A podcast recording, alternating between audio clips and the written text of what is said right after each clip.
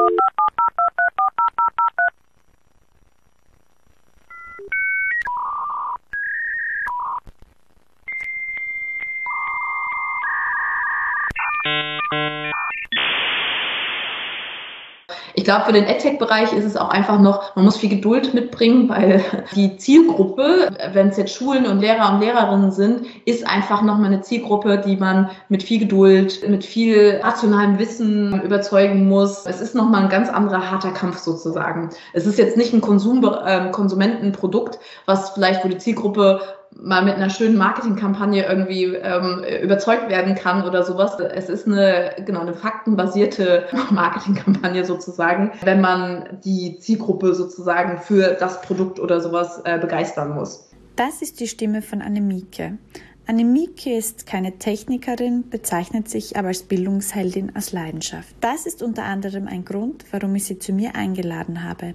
Denn wer mich kennt, der weiß, dass ich genauso für Bildung und vor allem das Thema EdTech und informatische Bildung brenne, wie das auch eine Mieke tut. So wie es auch lange mein Ziel war, das Bildungssystem zu revolutionieren, ist es auch eine Mikes. Im Gespräch mit mir spricht sie darüber, warum sie gerade dieses Ziel verfolgt, wieso sie sich als Gründerin im Bildungsbereich selbstständig gemacht hat. Mir persönlich hat das Gespräch unglaublich viel Spaß gemacht und es war sehr schön, mit jemandem wie Annemieke zu sprechen, die wie ich im Bildungsbereich etwas verändern möchte, die aber auch schon kennengelernt hat, dass das nicht immer so einfach ist. Annemieke selbst hat durch ihren Vater schon in vielen Ländern gelebt, hat ihren Bachelor in Soziologie in Deutschland absolviert und ist für ihr Masterstudium Media Culture in die Niederlande gegangen. Heute ist Annemieke Geschäftsführerin von Wir für Schule und Co-Gründerin von Edo Heroes. Sie erzählt von ihrer Rolle als Kursleiterin von Kinderrobotikkursen und was sie daraus für die Mädchenförderung im Technologiebereich mitgenommen hat. Wenn euch die Folge mit Annemieke gefällt, dann teilt sie sehr gerne mit jemandem, den sie gefallen könnte. Und jetzt viel Spaß! Du bezeichnest dich auf deinem LinkedIn-Profil als Passionate EdTech Founder. Was hat dich dazu inspiriert, ein EdTech-Unternehmen zu gründen? Mein altes Leben war in der Werbebranche. So habe ich meine Karriere angefangen und war immer sehr unglücklich. Und habe dann irgendwann mal mich einfach diese Frage gestellt, was will ich eigentlich im Leben machen? Ähm, was ist eigentlich, was ist mir wichtig? Und ich bin über zwei Wege, bin ich auf den Bildungsbereich gekommen. Und zwar einmal ähm, war das, habe ich einen Kurs gemacht in Gamification, also im ganzen spielerischen Lernen, aber auch intrinsische Motivation. Und da gab es ein Kapitel über Bildung. Und da habe ich gedacht, boah, das, das ist es, das muss es doch sein. Das ist doch, wie kriegen wir es hin praktisch, ähm, dass Menschen Lust haben zu lernen. Und dann habe ich, bin ich auf meine eigene kleine Selbstrecherche gegangen und habe ähm, einen ganz, ganz tollen TED-Talk von äh, Sir Ken Robinson, heißt der, ähm, ein ganz inspirierender Mensch, ähm, der über äh, Schule und Kreativität gesprochen hat und wie eigentlich Schulen Kreativität kaputt machen.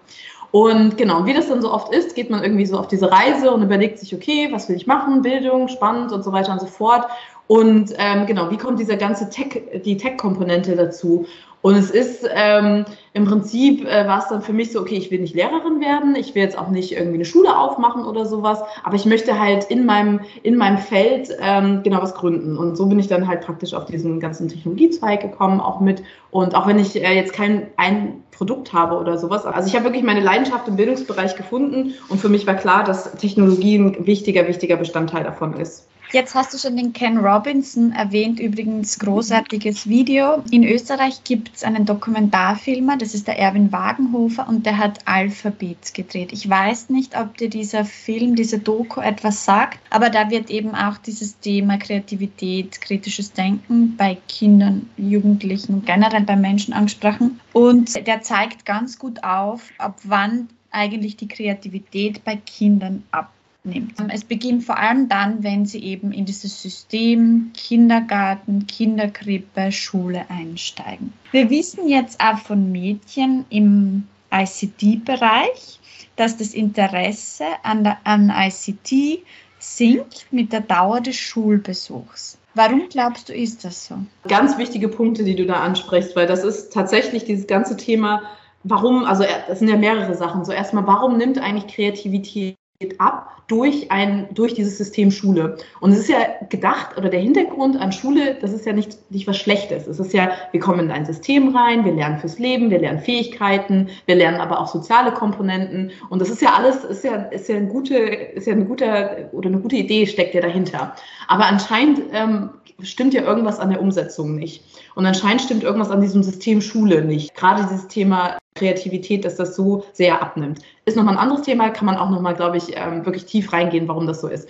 Was das Thema jetzt Technologie und vor allem bei Mädchen ähm, oder bei jungen Frauen, ähm, was das betrifft, ist es natürlich auch, wir haben immer noch ein bisschen, also wir haben immer noch so eine, so eine Ungleichheit in dem Sinne, Mädchen werden das und Jungs werden das. Auch wenn wir das Jahr 2021 haben und das irgendwo überhaupt nicht mehr aktuell ist, oder sowas, gibt es diese Rollen, diese vorbestimmten Rollenbilder gibt es immer noch. Und die werden auch vorgelebt von ähm, Erwachsenen oder von Peers oder sowas. Und bis sich das nicht ändert, bis wir da nicht irgendwie Role Models oder mehr ähm, Frauen äh, zeigen, die irgendwie selbstbewusst im Tech-Bereich sind oder sowas, wird sich also es ändert sich schon, ich will es gar nicht so schwarz, ähm, so schwarz sehen oder sowas, aber es muss halt mehr vorgelebt werden. Das ist ein Thema, was, was mit Zeit, auch mit der Zeit sich verändern muss und auch, dass es viel mehr so dieses, ähm, in der Schule muss das mehr, im Englischen sagt man encouraged werden, also muss das mehr, müssen Mädchen mehr dazu bestärkt werden oder mehr Möglichkeiten oder sowas an die Hand kriegen, irgendwie mit Tech in Berührung zu kommen.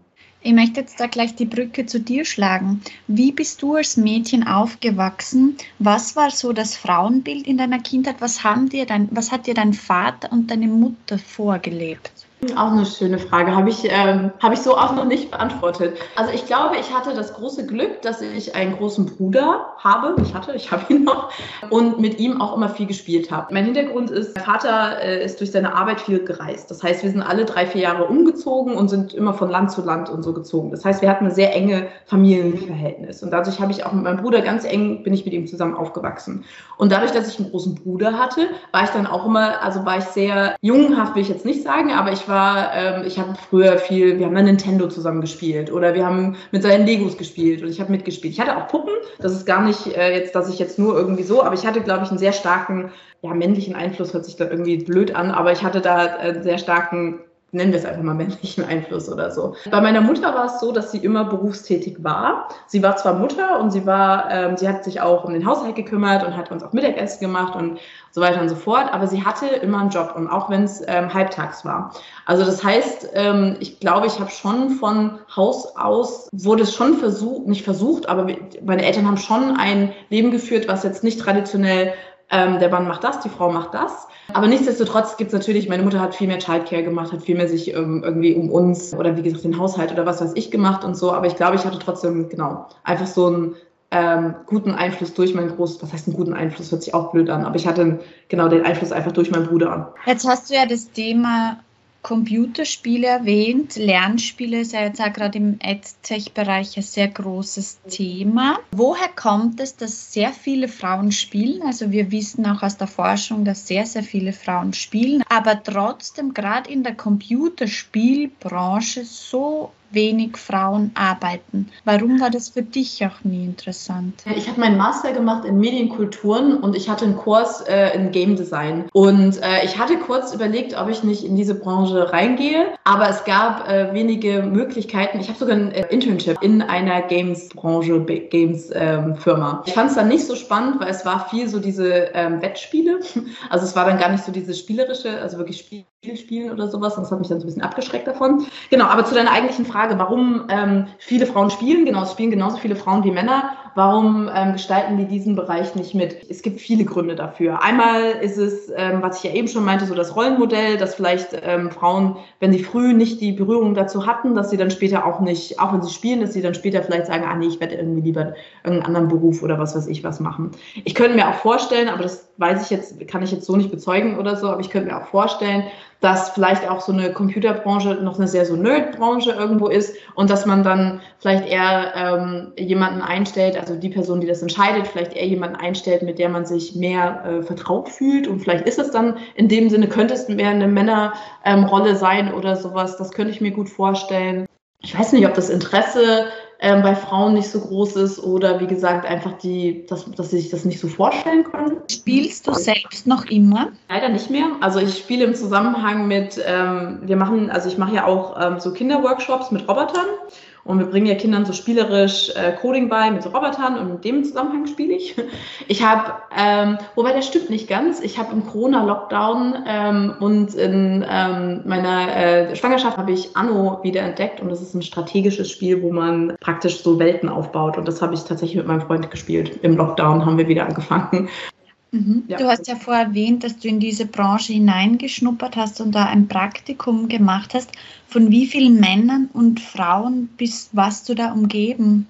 Ja, spannend. Es ist auf jeden Fall viel mehr Männer als Frauen und ich finde auch immer, also das ist jetzt auch schon ein Stückchen zurück, aber es war auch, ähm, die Frauen, die da waren, haben typische, und ich, ich sage das jetzt bewusst provokant, äh, Frauenrollen gehabt. Ähm, und das war dann typisch irgendwie so äh, Customer Happiness Manager oder ich äh, mache Kommunikation oder ähm, Office ähm, ähm, oder HR oder irgendwas. Ähm, genau, also von daher war es die, die eigentlich so die Strategen und Programmierer und die, die Manager und alles waren dann, äh, genau, waren eher Männer. Ja. Da gibt es übrigens auch einen tollen ähm, TED-Talk von, ich glaube, sie heißt Jane Goodall die auch über ähm, Gaming und wie Gaming, also eine ganz tolle Frau, die das, äh, wie Gaming eigentlich die Welt verbessern kann und auch dieses ganze Thema Serious Games, kann ich auch sehr empfehlen. Jetzt hast du ja selbst ein Kind bekommen und egal ob Mädchen oder Junge, manche interessieren sich einfach nicht für die Technik. Bist du der Meinung, dass man das beeinflussen kann, ob sich jetzt Mädchen und Jungen für die Technik interessieren?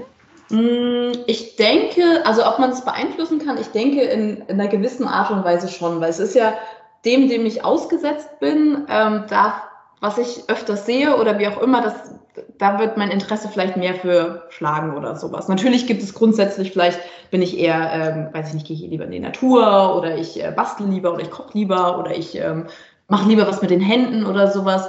Aber ich glaube, wenn man ähm, ähm, ähm, Kindern jetzt vor allem irgendwie mit Technik auseinandersetzt, äh, oder vorsetzt oder sowas, dass sie dann schon ein Interesse dafür entwickeln. Und was ich auch interessant finde bei unserem, also bei unserem Sohn, ist es auch, der, der rennt immer zur Technologie. Also es ist immer, wenn irgendwie eine Box da ist oder sowas, irgendwie haben, hat er doch so eine, läuft er da immer hin. Wahrscheinlich, weil er nicht soll oder sowas. Oder er will immer ans Handy, aber das ist wahrscheinlich, weil man selber auch oft am Handy ist. Das heißt, Kinder imitieren das ja oft. Also von daher denke ich schon, dass man das äh, beeinflussen kann. Jetzt habe ich genauso wie du einen Sohn und mir ist es sehr wichtig, dass mein Sohn zum Beispiel mitbekommt, dass die Mama ja genauso oder dass eine, ein Mädchen, eine Frau genauso Fußball spielen kann, wie das zum Beispiel ein Bub kann oder ein Mann kann äh, um das jetzt an diesem simplen Beispiel vom Fußballspielen zu erklären. Und auch wenn ich selbst Fußball total ablehne, ähm, weder Fußball schaue noch das gern spiele, ist es so, dass sie trotzdem mit ihm am Sportplatz gehe und mit seinem Vater und ihm Fußball spiele. Einfach um ihm zu zeigen, dass ich das genauso kann und dass äh, Frauen und Mädchen das genauso können. Mir ist es schon passiert, dass ich zum Beispiel von Freunden kritisch beäugt wurde, dass sie gesagt haben, naja, aber es bringt doch auch nichts, dem Kind was vorzuleben, was man selbst nicht mag. Mm, auch spannend, ja. Ich finde das super und wichtig, weil ich glaube, wir werden schon, ähm, wenn wir Veränderungen haben wollen, müssen wir sie vorleben. Und ich denke, natürlich muss man jetzt nicht seinem Kind ähm, ähm, vormachen, oh ja, ich äh, mag Fußball oder wie auch immer, aber trotzdem kann man ja vormachen, dass man es dass man's macht oder sowas. Deswegen und genau andersherum, dass man auch mit seinem Sohn ähm, vielleicht backt oder kocht oder irgendwas, dass es auch ähm, zusammen aufräumt und dieses typische, genau, diese typische Rollenveränderung oder sowas. Also von daher, ich denke, das ist, das ist wichtig. Und es ist auch wichtig, dass wir uns über diese Themen ähm, ähm, unterhalten, weil ich denke auch, es ist, es wird sich ja nichts verändern, wenn wir uns damit nicht auseinandersetzen. Und gerade wenn sich Kinder nicht damit auseinandersetzen und die Eltern das nicht mit vorleben oder sowas, dann ähm, genau, und dann, dann kann es ja nicht, ähm, genau, kann es ja gar nicht anders kommen.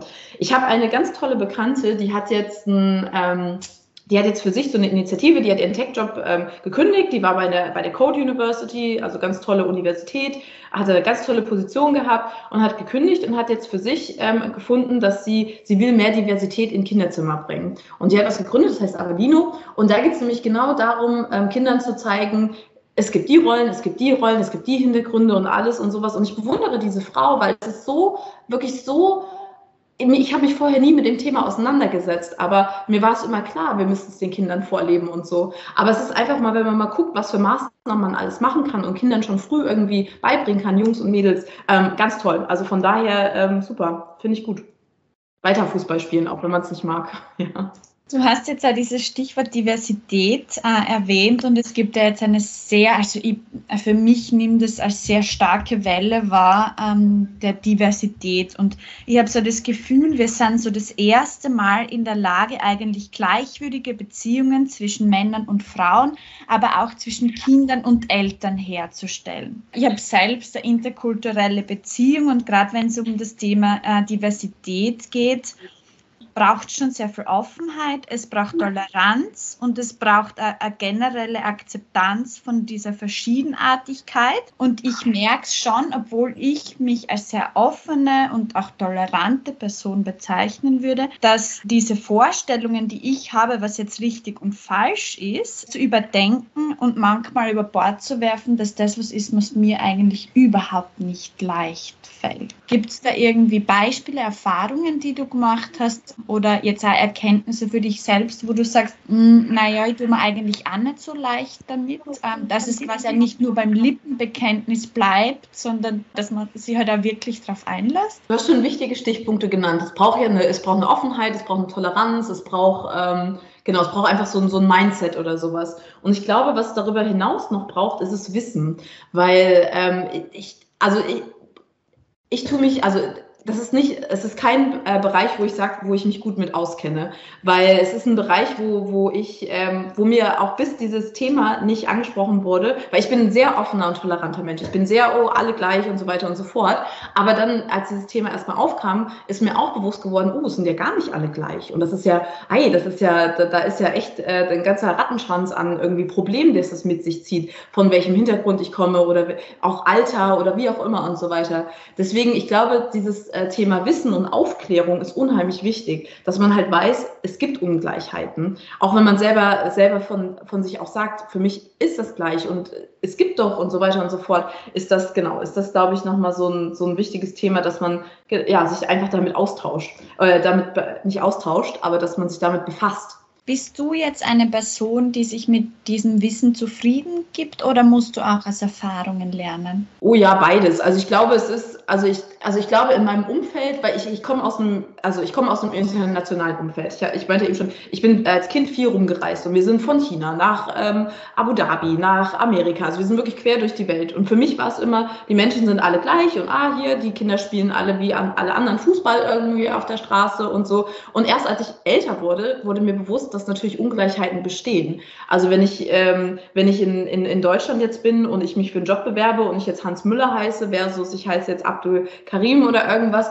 gibt es einfach Unterschiede. Und das ist sowas, auch wenn es für mich keine Unterschiede gibt, gibt es für andere noch. Und ich glaube, deswegen ist es dieses Thema, ähm, ich, ich habe auf jeden Fall noch nicht ausgelernt und ich habe auf jeden Fall, und ich rede auch mit Freunden und Freundinnen drüber und zum Beispiel meine andere, also eine sehr gute Freundin von mir ist Halbkoreanerin. Und das ist dann auch immer so für mich für mich war gar nicht, war, war gar nicht, war so eine ganze Welt von irgendwie Ungleichheiten hat gar nicht existiert, weil für mich gab es die nicht, aber es gibt sie ja. Und das ist, glaube ich, so, ja, also man lernt da auf jeden Fall nicht aus. Jetzt hast du diese internationale Geschichte. Jetzt gibt es Menschen, die haben gar nie die Möglichkeit, eben so äh, internationale Erfahrung zu machen.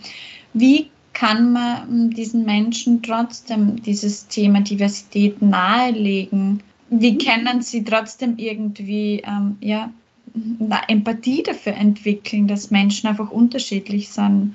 Und da ja, es, werten, weil ähm, ich finde, ähm, was jetzt bei, gerade in Österreich, ähm, also ich finde, dass die Österreicher schon sehr viel werten, ja, sehr viel beurteilen einfach auch. Ich, ich wohne in Berlin und ich wohne in einer absoluten ähm, Blase. Ich meine, hier ist, äh, genau, hier ist all, offen Toleranz und alles ist da. Aber geht man einfach mal ähm, 30 Minuten, 40 Minuten weiter nach Brandenburg, ähm, hat man gleich eine ähm, eine sehr rechte Szene. Also von daher ist das, ähm, genau, äh, äh, gibt es hier in Deutschland leider auch noch viel zu viel. Also das ist, ist schon echt schockierend.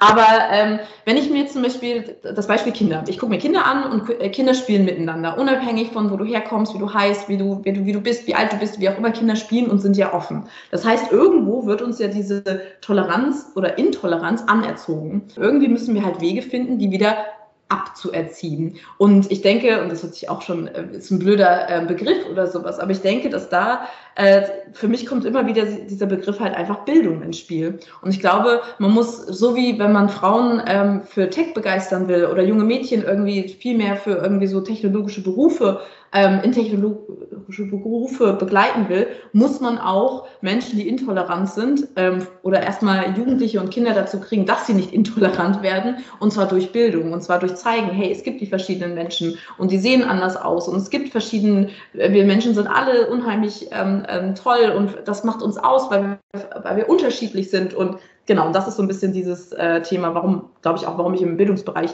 so meine Leidenschaft gefunden habe, weil ich glaube, das ist der Schlüssel zu ganz vielen Themen und ganz vielen Problemen. Du arbeitest eben mit den Kindern in Robotik-Workshops zum Beispiel zusammen. Inwiefern spielen denn bei allem, was du tust, auch die Eltern eine Rolle? Eltern spielen äh, eine sehr wichtige Rolle. Wir haben angefangen mit diesen äh, genau, Kinderworkshops und wir haben es außerschulisch gemacht. Und wenn wir, immer wenn wir außerschulisch einen Workshop hatten, die Eltern haben die Kinder abge, ähm, abgegeben, abgesetzt wollte ich sagen, abgegeben. Ähm, wir haben unseren Workshop mit den Kindern gemacht und am Ende war es uns unheimlich wichtig und das war immer Teil dieses Workshops, ist, dass die Eltern vorbeigekommen sind, die Kinder abgeholt haben, aber dass die Kinder noch mal zehn Minuten Zeit hatten, um zu zeigen, was sie alles Tolles gemacht haben. Also praktisch, dass sie wirklich mit Stolz berichten konnten, guck mal, ich habe diesen Roboter zum Bewegen gebracht und das Licht blinkt und so weiter und so fort. Und dass die Eltern halt wirklich, also genau, dass die denen einfach zuhören, den Kindern. Und ähm, es fängt ja an mit auch, ähm, was für einen ähm, sozioökonomischen Hintergrund ich habe, ähm, was ich später studieren werde, was ich, ähm, ja, wie ich, wie ich mich entwickeln werde und sowas. Und deswegen, glaube ich, müssen wir auch viel mehr mit Eltern oder viel mehr Eltern unterstützen. Jetzt bist du ja selbst in dieser Schnittstellenposition Bildung und Technik tätig. Inwieweit wird der EdTech von der Computertechnologiebranche ernst genommen? Gibt es da Erfahrungen, die du vielleicht gemacht hast in Gesprächen mit Informatikerinnen und Informatikern oder Vorwürfe, dass das eigentlich ja jetzt gar nicht ernst genommen wird, sondern eher dem Bildungsbereich zugeordnet wird? und gar nicht so sehr dem Technologiebereich? Nee, tatsächlich gar nicht. Aber also man, es gibt Unterschiede auf jeden Fall. Aber ich würde, also ich würde sogar eher andersherum sagen. Ähm, viele ähm, genau, Informatikerinnen und Informatiker, wenn die von so einem AdTech-Produkt oder sowas hören, finden die super. Weil die sehen ganz genau, die, die kennen sich, die kennen sich ja damit aus. Die wissen ja, ach super, wenn ich ein Spiel spiele, habe ich ja richtig Lust, irgendwie ähm, äh, weiterzumachen. Und ich, ich will ja auch über meinen Charakter lernen oder meine Charaktere. Ich will, ähm, ich will lernen, wie das Spiel geht. Ich lese mir Foren durch. Das heißt, die verstehen ja, dass so ein Spiel motiviert zu lernen. Ähm, was ich aber, wo der, wo der große Unterschied ist zwischen der Computerbranche und der AdTech-Branche ist, ist, dass halt Gelder, vor allem VC-Gelder, Finanzierungsgelder, viel mehr natürlich noch in der Computerbranche stecken, weil da einfach ein Return of Invest ist, weil da einfach, weil es einfach ein in unserem äh, kapitalistischen System funktioniert das einfach besser, ein Computerspiel zu verkaufen als ein AdTech-Spiel. Und das ist ein Problem. Und das ist tatsächlich ähm, ähm, ja, das ist tatsächlich das, das Problem bei, bei, bei EdTech, wobei auch viel mehr Gelder dafür frei werden und alles und so. Aber es ist halt, ähm, ja, wie, wie staatliche Gelder reichen halt nicht, weil Computerspiele aufwendig sind. Ähm, und genau, da müsste viel mehr, äh, viel mehr Finanzierungsmöglichkeiten geben. Ich bin ja selbst schon seit sehr vielen, vielen Jahren auch im EdTech-Bereich tätig und ich habe auch mit Austrian Edupreneurs so eine Initiative aufgebaut, wo es darum geht, eben EdTech-Unternehmen auch mit eben Bildungsinstitutionen zusammenzubringen. Ich habe äh, Informatik studiert und diesen Weg in die EdTech-Branche eingeschlagen. Ich habe allerdings dabei festgestellt, dass sehr wenig äh, Informatikerinnen und Informatiker in diese Branche gehen und die meisten Leute, die in diese Branche gehen, eben vom Medienbereich zum Beispiel kommen. Du hast jetzt gesagt, die Informatiker finden das sehr spannend. Warum gehen sie trotzdem nicht in diese Branche? Finde ich übrigens einen sehr guten Punkt, den du ähm, gerade sagst. Das stimmt. Ähm, viele, die jetzt im AdTech-Bereich irgendein Produkt ähm, erstellen, was irgendwie spielerisches Lernen angeht, haben den Hintergrund gar nicht. Das heißt, so ein, so ein Computerspielerhersteller ähm, ähm, oder so, so eine Produktentwicklerin oder wie auch immer ähm, aus dem Computerbereich würde sich so ein AdTech ähm, Produkt wahrscheinlich angucken und sagen, hey, ja, hm, da fehlt aber noch ein bisschen was an Komponenten. Deswegen ist ein guter Punkt, ähm, den du, den du gerade ähm, anbringst. Ähm, aber zu deiner Frage, warum gibt es nicht mehr Informatikerinnen, die im AdTech-Bereich tätig sind? Ich glaube, es ist noch ein relativ neues Feld, auch wenn, ähm, wenn du wahrscheinlich auch schon länger da drin ähm, ähm, bist oder sowas, zumindest kann ich es in Deutschland behaupten, wir sind ja im Bereich digitale Bildung noch sehr weit hinterher. Das heißt, in Amerika gibt es schon ähm, viel mehr Produkte und sowas, aber in Deutschland gibt es einfach noch, noch nicht so viele. Das heißt, ich glaube, das ist vielleicht so ein, einfach so ein Punkt dazu. Das andere ist, was ich eben schon meinte, ich glaube, es ist Finanzierung und es ist auch, ähm, wie viel verdiene ich denn? Vielleicht, ähm, wenn ich äh, als Produktmanager bei, bei eines der großen Spieleentwicklern ähm, tätig bin, kann ich viel mehr verdienen, als wenn ich jetzt im AdTech-Bereich irgendwo tätig bin. Das heißt, da äh, muss man halt auch mit Leidenschaft rangehen. Das heißt, man muss auch überlegen, ah, ich will, ich bin bereit, weniger Gehalt zu erhalten, dafür ähm, arbeite ich aber mit Leidenschaft an einem Thema oder so. Ja. Was macht jetzt speziell deinen Job als Gründerin eines AdTech-Unternehmens auch so spannend? Also, genau, ich muss mal kurz überlegen, was macht, was macht, also ich glaube, Gründen an sich ist spannend. Also ich glaube, diese, dieses Thema Selbstständigkeit, sich in einem Feld ähm, ähm, ähm, zu behaupten, sich in einem Feld aber auch zu, äh, in einem Feld äh, zu lernen und zu wachsen. Ich glaube, das, das, ist, das ist an sich spannend, sich auch den Tag ähm, so gestalten können, wie man will und wie auch immer, dass man sich so ein bisschen so diese Flexibilität oder sowas. Das ist, glaube ich, so das ganze Thema von genau Gründen und Mut haben und ähm, ja, das ist das eine Thema. Das andere Thema, glaube ich, was auch spannend ist, ähm, man gründet ja nicht und hat nur ein Produkt oder irgendwas. Man ist ja auch, man muss ja auch, ähm, ähm, man gibt ja auch äh, vielleicht Impulsvorträge oder man ähm, ist als Mentor oder Mentorin tätig oder man ähm, hat die Möglichkeit, andere tolle Gründer oder Gründerinnen kennenzulernen. Und ich glaube, dass, dass, dass einfach diese, diese Vielfalt an Aufgaben und diese Vielfalt an ähm, Möglichkeiten, die man hat, das macht es auch unheimlich spannend. Weil es ist ja nicht nur das eine Produkt, es ist irgendwie dieses ganze Umfeld, das ganze Ökosystem was, ähm, ja, was, was ich auf jeden Fall sehr spannend finde. Jetzt hast du ja vorher auch von, von, deiner, ähm, von deinem schulischen Werdegang gesprochen. Wie warst du eigentlich in der Schule? Ähm, ich war durchschnittlich. Also ich habe ich hab mein Abi gemacht, ich habe auch meinen Bachelor gemacht und ich habe meinen äh, mein, mein Master gemacht. Deswegen, ich habe ich hab die, die Leiter, die Schulleiter sozusagen, ähm, die bin ich hochgekrochen und so, aber ich war jetzt nie eine Überfliegerin oder ich war jetzt auch nicht schlecht. Aber ich war so, ich war Durchschnitt und ich habe mich, ich habe mich auch für Schule, also ich fand es gut und ja, ich hatte meine, meine Freundinnen und Freunde da und ja, aber ich war jetzt nie so, yeah, Schule oder irgendwas. Ähm, ich habe tatsächlich auch, meinen Bachelor habe ich auch ein bisschen, war auch, war auch gut und habe das auch alles so für mich gemacht, aber ich bin erst in meinem Master aufgetaucht, aufgetaut. Ähm, und erst in meinem Master habe ich wirklich ähm, ähm, wertgeschätzt, was ich, was ich eigentlich ähm, mache mit meiner Zeit und was ich, was ich studiere. Und ich würde auch wagen zu behaupten, dass es an dem System lag, weil ich habe meinen Master in ähm, Maastricht gemacht also in den Niederlanden, und die hatten ein ganz anderes Schulsystem, äh, Unisystem. Das heißt, die hatten, wir waren eine viel kleinere Gruppe, wir hatten selbstbestimmtes Lernen, jede, wir hatten einen, äh, unser Hauptkurs war so aufgebaut, dass äh, jeder ähm, Studentin oder jede Studentin oder jeder Student musste die, musste den Unterricht oh, wir haben abgewechselt und einer musste immer den Unterricht vorbereiten. Das heißt, man hat selber den Unterricht vorbereitet und hatte so viel Respekt davor, das selber zu machen, dass man auch den anderen viel mehr zugehört hat. Und ähm, genau, das war ein Thema. Das andere war natürlich auch, dass, dass das Thema mich viel mehr interessiert hat. In meinem Master wahrscheinlich war ich auch eine gewisse, weiß ich nicht, Reife einfach auch da und so. Und ähm, genau, also von daher, ich würde sagen, ich war immer durchschnittlich, aber erst im Master bin ich richtig aufgetaut. Du hast jetzt ja dieses Learning through Teaching erwähnt, was ich ja großartig finde. Ich finde, das sollte eigentlich gerade im Bildungsbereich viel stärker Thema werden, dass quasi auch wir als Schülerinnen quasi in diese Rolle des der Lehrenden kommen. Warum wolltest du jetzt selbst aber trotzdem nie Lehrerin werden? Ich hatte mit, dem, mit der Idee gespielt. Ich war ja vier Jahre im Prinzip in meinem alten Beruf, als ich dann beschlossen habe, okay, ich brauche eine Veränderung, ich möchte das ändern und so weiter. Und hatte auch ähm, die Chance, mir drei Monate, drei, vier Monate so eine Auszeit zu nehmen und einfach mal rauszufinden, was möchte ich im Bildungsbereich machen. Und ich habe diese Zeit genutzt ähm, und habe mit Lehrern gesprochen, mit Lehrern, mit Schulleitern. Ich war auf Meetups, ich habe mir, ich war auf Konferenzen, ich habe mir einfach so alles über Bildung, diese drei, vier Monate, so eine kleine ähm, Research-Phase für mich praktisch gemacht, ähm, was möchte ich eigentlich machen.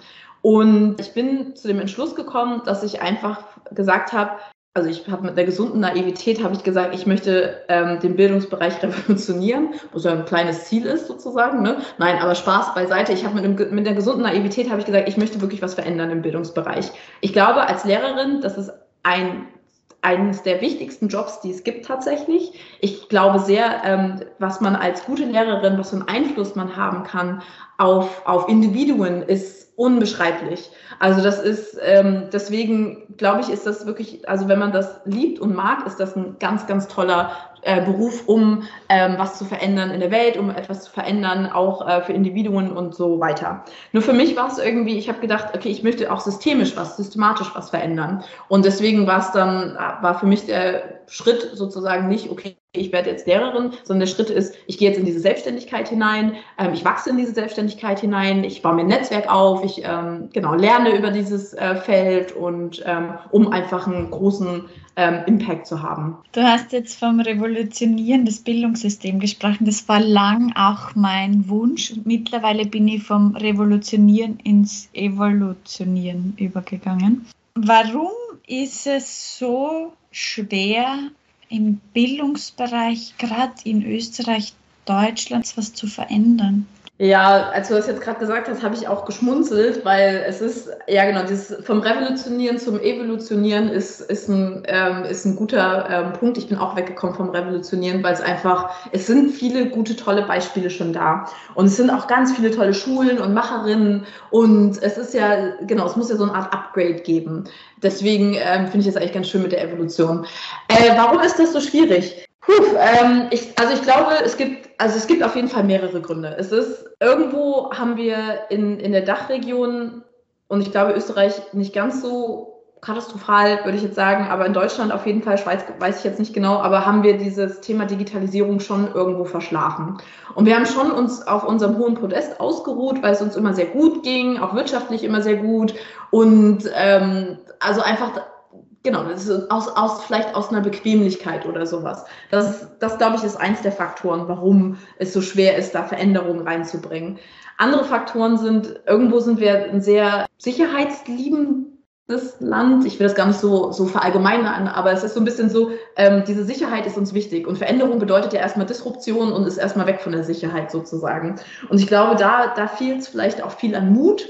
Das ist, genau, das ist auf jeden Fall noch ein Aspekt davon. Und der dritte Aspekt ist auf jeden Fall, dass die Entscheidungsträger und ähm, ich will gar nicht das Thema Männer, Frauen oder sowas da wieder mit reinbringen oder sowas, aber es ist nun mal leider so. Es sind viele Entscheidungsträger, sind alte Männer in Grau, nenne ich sie immer. Das ist wie bei, bei dem Buch Momo, dass sie die stehen uns sozusagen die Zeit, die stehen sich selber, glaube ich, auch die Zeit. Und diese Entscheidungsträger, die sitzen ihre Zeit ab und die haben vielleicht, vielleicht ist es für die noch nicht so relevant oder die haben noch nicht verstanden, wie wichtig dieses Thema eigentlich ist.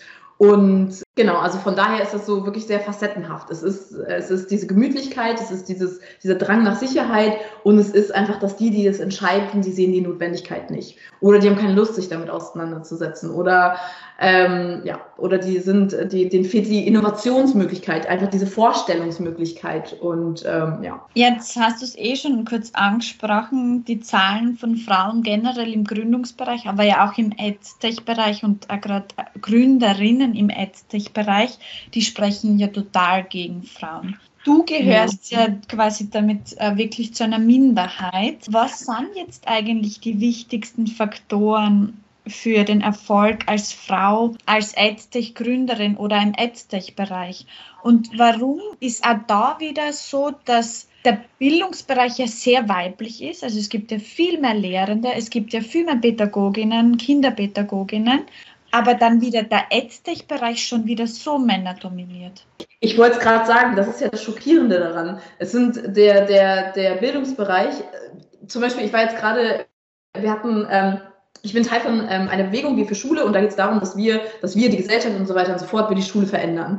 Und ähm, wir haben dann auch äh, ganz viele Ehrenamtler und äh, wöchentliche Meetings und alles. Und es sind, es sind fast nur Frauen, die da mit dran wirken. Das heißt, es sind unheimlich viele starke, tolle Frauen, die diesen Bildungsbereich bewegen und genau, es ist halt ein sehr weiblicher Bereich. Und deswegen ist es umso schockierender, dass es so wenig Gründerinnen im EdTech-Bereich gibt. Ich komme nicht aus, aus, aus dem Bereich Gender Studies oder, oder irgendwas, deswegen fällt es mir schwer, da eine Antwort oder sowas ähm, zu geben, warum das, warum das so ist. Aber ich, ich glaube nach wie vor ist es auch dieses Thema, ich, ich weiß nicht, ob Frauen nicht, ähm, genau, ob Frauen nicht mutig genug sind oder nicht genug ermutigt werden. Ähm, ich weiß nicht, ob es, ob es, ähm, ich weiß es tatsächlich nicht. Aber du hast noch irgendwas anderes gefragt. Was sind die Faktoren? Was sind die wichtigsten Faktoren für den Erfolg als Frau eben in der EdTech-Branche? Hm. Also ich glaube, was, äh, was ich ja eben schon so ein bisschen angesprochen habe, ist ähm, das Thema gesunde Naivität. Das ist vielleicht ein doofer erster Faktor, den zu nennen oder sowas. Aber ich glaube, es ist dieses Thema ähm, mit, mit, einer, mit einer, was ja damit einhergeht, ist ja Mut. Und im Prinzip so einen Mut zu haben und zu sagen, ich mache das jetzt so und so, ohne viel, ähm, ohne sich lang den Kopf darüber zu zerbrechen, ist das jetzt gut, ist das die richtige Entscheidung, nehme ich jetzt irgendwie das, gehe ich jetzt den Weg oder irgendwas. Und deswegen so eine gesunde Naivität mitzubringen, um mutig praktisch umzusetzen, um mutig seinen Weg oder ähm, so zu gehen. Ich glaube, was auch, was auch ein wichtiger, also wichtige, wichtige Erfolgs- oder Chance oder was, was wichtig ähm, in, in dem Bereich ist es auch eine, eine, eine Offenheit mitzubringen. Das heißt auch, mir hat es immer geholfen, dass man ähm, agil bleibt, dass man praktisch, ähm, man hat jetzt eine Idee und man will jetzt irgendwie da und da entlang, aber man merkt einfach, hm, vielleicht muss man ja doch ähm, die Idee noch mal ein bisschen um, ähm, ähm, umdenken, vielleicht muss man da ein bisschen was anpassen und sowas und deswegen so eine, so eine Agilität auch mitzubringen. Ähm, ich glaube, was auch, was auch wichtig, ich glaube, für den EdTech-Bereich ist es auch einfach noch, man muss viel Geduld mitbringen, weil die Zielgruppe, wenn es jetzt Schulen und Lehrer und Lehrerinnen sind, ist einfach nochmal eine Zielgruppe, die man mit viel Geduld, mit viel rationalem Wissen überzeugen muss. Es ist nochmal ein ganz anderer harter Kampf sozusagen. Es ist jetzt nicht ein Konsum, äh, Konsumentenprodukt, was vielleicht, wo die Zielgruppe mal mit einer schönen Marketingkampagne irgendwie ähm, überzeugt werden kann oder sowas. Es ist eine, genau, eine faktenbasierte Marketingkampagne sozusagen, wenn man die Zielgruppe sozusagen für das Produkt oder sowas äh, begeistern muss. Du hast jetzt was sehr Schönes gesagt, und zwar diese gesunde Naivität. Und das hat mich erinnert an meinen Anfang in der Tech-Branche, als ich als Studentin angefangen habe, habe ich ein Training, ein IT-Training für lauter Männer gegeben und ich war völlig naiv, komplett naiv. Ich habe nicht einmal ansatzweise darüber nachgedacht, dass da jetzt nur lauter Männer sitzen. Also ich bin ich war damals irrsinnig jung, bin vor diesen Männern gestanden und habe mir einfach, um jetzt, auf Österreichisch zu sagen, eigentlich überhaupt nichts geschissen. Je älter ich allerdings geworden bin, umso mehr habe ich versucht, das doch zu vermeiden und umso mehr habe ich gekopft, was du ja schon erwähnt hast, dass Frauen ja auch sehr kopfen. Bist du auch jemand, der sehr kopft? Ich glaube, ich habe weniger, ich war früher weniger verkopft sozusagen. Ähm, aber ich finde es übrigens äh, gerade ein schönes Beispiel, was du gesagt hast, weil ähm, vielleicht hättest du das nie gemacht und hättest die Erfahrung nie gemacht. Wenn du von Anfang an gedacht hast, oh, ich kann das nicht oder du und so weiter und so fort. Und selbst wenn es jetzt keine positive, tolle Erfahrung war oder irgendwas, ähm, hat es dich ja geprägt. Also von daher ähm, finde ich, ist das ein sehr schönes äh, Beispiel von, dass man äh, es trotzdem macht, auch wenn es jetzt nicht, äh, wir müssen ja nicht immer, es muss ja nicht immer ein erfolgreicher Workshop, Seminar oder wie auch immer sein und deswegen, genau, finde ich, ist es ein schönes Beispiel. Ähm, ich war sicherlich früher weniger verkopft, aber ich habe mir, also ich, ich, ich glaube, ich bin von, vom, vom Charakter her, bin ich schon ein Mensch, der, ähm, und das ist jetzt nicht nicht, dass ich jetzt sage, oh, ich bin jetzt ein Ja-Sager-Mensch oder sowas, aber ich bin schon ein Mensch, der zum Beispiel, wenn ich jetzt eine Anfrage bekomme, möchtest du hier und hier einen Workshop halten, sage ich dann erstmal so, ich gucke es mir an, und äh, gehst in meinem Kopf durch, okay, ja, mache ich.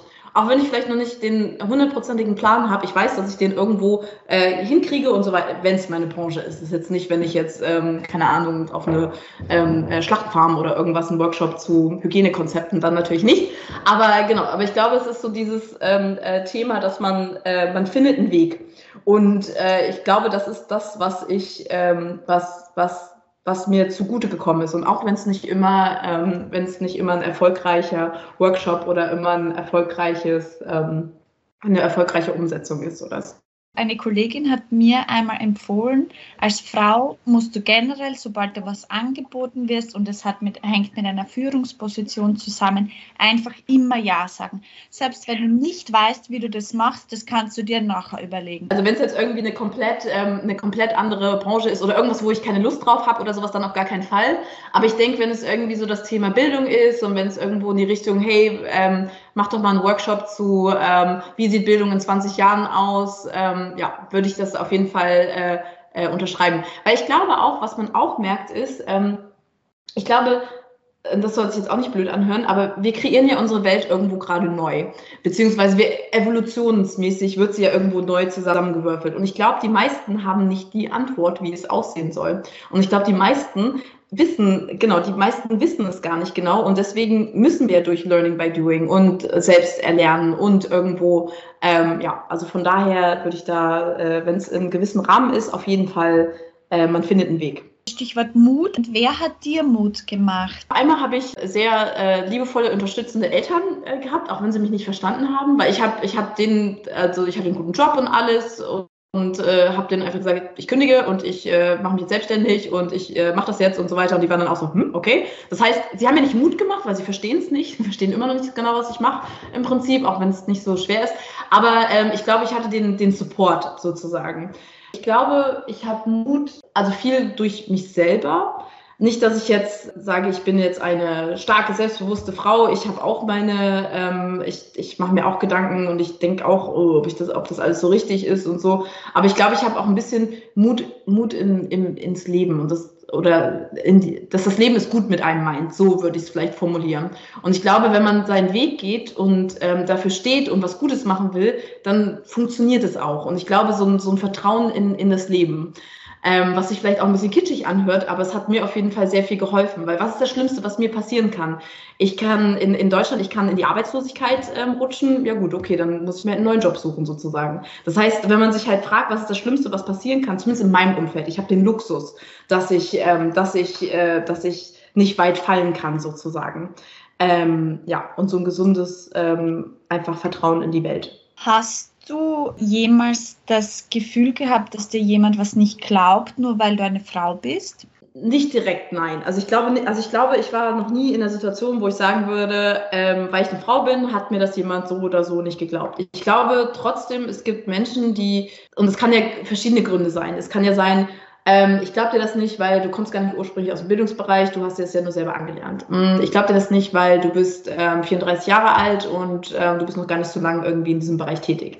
Ähm, ob es immer, ob es daran liegt, ob ich jetzt eine Frau bin oder ein Mann, ähm, weiß ich nicht. Aber es gibt auf jeden Fall, ähm, es gibt auf jeden Fall Vorurteile. Und es gibt auf jeden Fall Momente, wo, wo, wo man sich schon fragt, ähm, wäre ich jetzt ein, weiß ich nicht, ein, ähm, ein starker, großer weißer Mann, das hört sich jetzt auch wieder so blöd an oder so, aber es ist ja irgendwo so ein gesellschaftliches Thema, ähm, ob man dann ernster genommen wird. Kann, ja, kann sicherlich sein, dass, das, dass es da mal so Situationen oder so gab. Um jetzt auf diesen Satz zu referenzieren, du kommst ja nicht aus dem Bildungsbereich und dann so dieser Vorwurf, du kommst ja nicht aus dem Bildungsbereich. Brauchen wir mehr Menschen und vor allem auch Frauen eben an diesen Schnittstellenpositionen, gerade in der Technik, Bildung, Technik, Naturtechnik, Marketing und IT zum Beispiel? Ja, auf jeden Fall. Also ich glaube, wir brauchen, so wie ich eben schon meinte, der Mensch ist so vielseitig, ist auch ähm, jeder Beruf vielseitig, ist die Gesellschaft vielseitig, ist ein Produkt vielseitig und wir brauchen einfach diese verschiedenen Kom Kompetenzen. Und deswegen die Kompetenzen, die ich vielleicht nicht mitbringe, weil ich kein pädagogisches Studium habe oder sowas, ich kann ja für mich lernen. Ich kann ja lernen Pädagogik äh, für Dummies oder was auch immer. Man kann sich ja gewisse ähm, äh, Sachen aneignen. Aber nichtsdestotrotz bringe ich ja dadurch ein anderes Mindset mit. Ich bringe ein Mindset mit von Kommunikation, Marketing, von wie funktioniert ähm, ein Wirtschaftssystem oder wie auch immer oder so. Und man muss sich dann in interdisziplinären ähm, Teams einfach zusammenfinden. Das heißt, ähm, als wir angefangen haben mit Edu Heroes, war ich auch, ähm, war meine Mitgründerin, war auch ähm, Pädagogin, also Lehrerin. Und dann hat sich das perfekt ergänzt, weil gut, ich hatte jetzt keinen ähm, Hintergrund aus dem äh, Lehrbereich, sie dafür schon. Sie hatte keinen Grund aus dem, wie baue ich denn ein Unternehmen oder irgendwas auf. Und ähm, ja, und wir brauchen auch, wenn wir Veränderungen, ich meine, wir haben Unsere Gesellschaft hat so viele Herausforderungen im Moment, zu denen wir nicht die Lösung wissen. Wenn man sich alleine die äh, Ziele für nachhaltige Entwicklung anguckt, ähm, ob es vom, von Klima ist oder über ähm, Gender Equality oder Armut oder wie auch immer. Wir haben richtig viele Herausforderungen und nur durch interdisziplinäre Teams und voneinander und miteinander können wir Lösungen dafür finden. Und deswegen müsste es eigentlich müsste alles viel mehr aufgemischt werden. Auch Lehrerinnen sollten in, in Konzernen arbeiten. Also es müsste genau viel mehr einfach aufgemischt werden. Jetzt ist ja gerade die Pädagogik ein Bereich, wo jeder immer so tut, als würde er sich auskennen. Egal, ob er jetzt in diesem Bereich ein Studium absolviert hat, ob er sich in diesem Bereich spezialisiert hat. Und der Technikbereich ist ja überhaupt nicht dafür bekannt, sondern da überlassen wir das gleich immer schnell Experten und sagen, wir kennen uns nicht aus. Also ich glaube, zum einen ähm, liegt es ja auch so ein bisschen an der naja, Neuheit wäre jetzt ein bisschen übertrieben, weil so neu ist das ganze technologische Feld nicht, aber es ist ja immer noch, es ist ja ein Feld, was, ähm, was, was sich permanent verändert, was, ähm, was, wenn wir uns irgendwie die Geschichte der Menschheit angucken, ähm, wirklich einen minimalen Prozentsatz ausmacht von, ähm, es gab zwar immer technologische Revolutionen, ähm, aber die Schnelligkeit oder die digitale Revolution, wie die irgendwie einen Einfluss auf die Gesellschaft hat, ist einfach viel ähm, genau viel, viel, viel größer. Deswegen glaube ich, ist das einfach, fehlt da vielleicht noch so die Expertise und vielleicht ist irgendwie aus der Pädagogik hinaus oder so Erziehung, Erziehungswissenschaften oder so weiter ähm, gab es immer. Ich, ich weiß es nicht. Hattest du die Idee dafür? Ich weiß es tatsächlich nicht. Nein, ich finde es einfach irrsinnig spannend, weil ich frage mich auch, woher es kommt, weil sobald es um Technik geht, sagt jeder, ähm, und da kann, also jeder hat heutzutage ein Smartphone oder viele, es gibt nur mehr wenige, gerade jetzt im Dachraum, die jetzt kein Smartphone haben, die jetzt auch keinen Computer haben oder zumindest jeder hat ein Gerät. Und ja, man könnte sagen, okay, ich kenne mehr aus, weil ich habe auch das Gerät. Aber sobald es um das Thema Technik geht, sagen wir, nein, wir kennen uns nicht aus. Und sobald es ums Thema Pädagogik geht, kennen wir uns aber aus. Liegt es vielleicht daran, weil wir halt einfach alle durch die Schule gegangen sind und weil wir Lernende waren und glauben, deshalb wissen wir auch, wie das als Lehrende funktioniert. Das Problem, äh, was wir auch bei der Technologie haben, wir nutzen sie alle, aber die wenigsten von uns können sie herstellen. Und die wenigsten von, die wenigsten von uns können programmieren oder können oder verstehen eigentlich, wie eine, zum Beispiel wie eine Kamera funktioniert. Ich finde es immer wieder faszinierend, wenn man, also sich einfach dieses Konzept überlegt, ich habe hier eine digitale Kamera, wie funktioniert das eigentlich? Das heißt, wir benutzen sie alle, aber wir verstehen es nicht. Und vielleicht ist es bei der Pädagogik, wir ähm, irgendwo erziehen wir, werden wir alle erzogen, irgendwo erziehen wir, oder es ist ja so eine, es ist eine sehr soziale, menschliche Komponente oder sowas.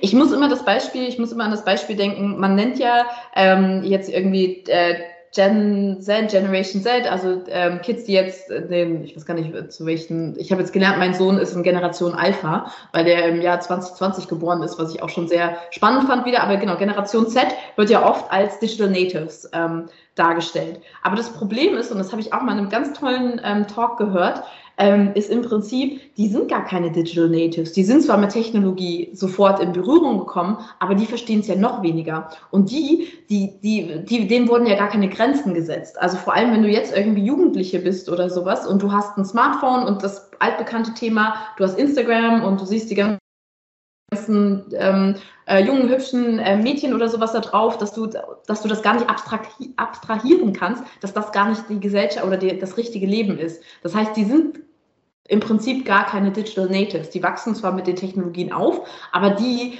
ähm, haben, lernen noch nicht mal, wie man richtig ähm, bewusst damit umgeht. Und unsere Generation ähm, hatte noch, äh, ich weiß noch, als ich das erstmal Internet benutzt habe, das erzähl das mal jemandem, der jetzt irgendwie, keine Ahnung, 16 ist oder sowas, was, sie hatte kein Internet früher. Ich meine, das ist das, ja, und die werden aber als Digital Natives halt dargestellt. Warum interessieren sich Mädchen eben auch für diese Plattformen wie TikTok, die ein hohes Maß an gestalterischen technischen Möglichkeiten bieten, aber nicht dafür, wie diese Dinge funktionieren? Gibt es auch Erfahrungen, die du in deinen Workshops gemacht hast, speziell jetzt auch mit den Mädchen? Ja, also ich glaube, also einmal glaube ich, ist es das Thema immer noch, es ist sehr anerzogen. Ich glaube, wir haben halt immer noch durch die Werbung und durch, ähm, weiß ich nicht, Influencerinnen oder irgendwas, ähm, ist es noch ein sehr, sehr, ähm, ja, es ist noch ein sehr, sehr äh, krasses Thema, was jungen Mädchen anerzogen wird, dass sie sie sollen kichern und laut sein und äh, bunt und was auch immer und so. Genau. Also das ist das eine Thema. Ich glaube, aber was man auch merkt ist, ähm, und das hat mir, das hat mir meine äh, Mitgründerin mit, mitgegeben, die hat nämlich zwei Töchter, die sind ähm, acht und zehn, glaube ich.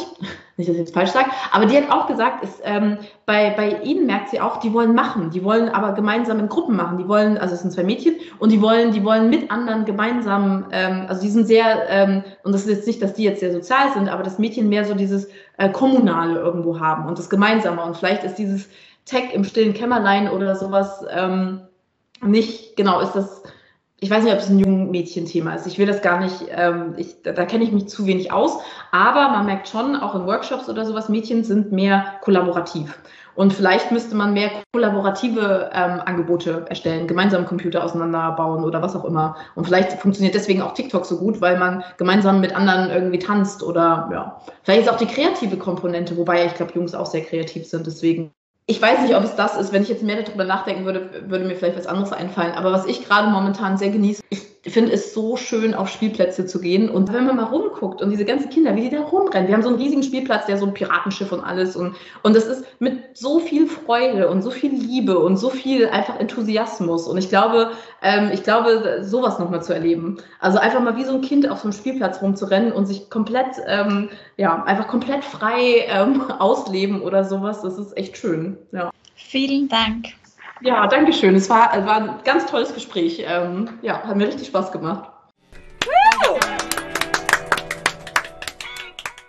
Das war die Folge mit Annemike. Wenn euch die Folge gefallen hat, dann freue ich mich sehr, wenn ihr Taxi Likes abonniert bei Apple Podcast und Spotify und wenn ihr gerade bei Apple auch eine Bewertung da lasst. Für Feedback könnt ihr mich auch erreichen unter Taxi Likes bei Instagram, Facebook, LinkedIn oder über meine Website www.taxilikes.co.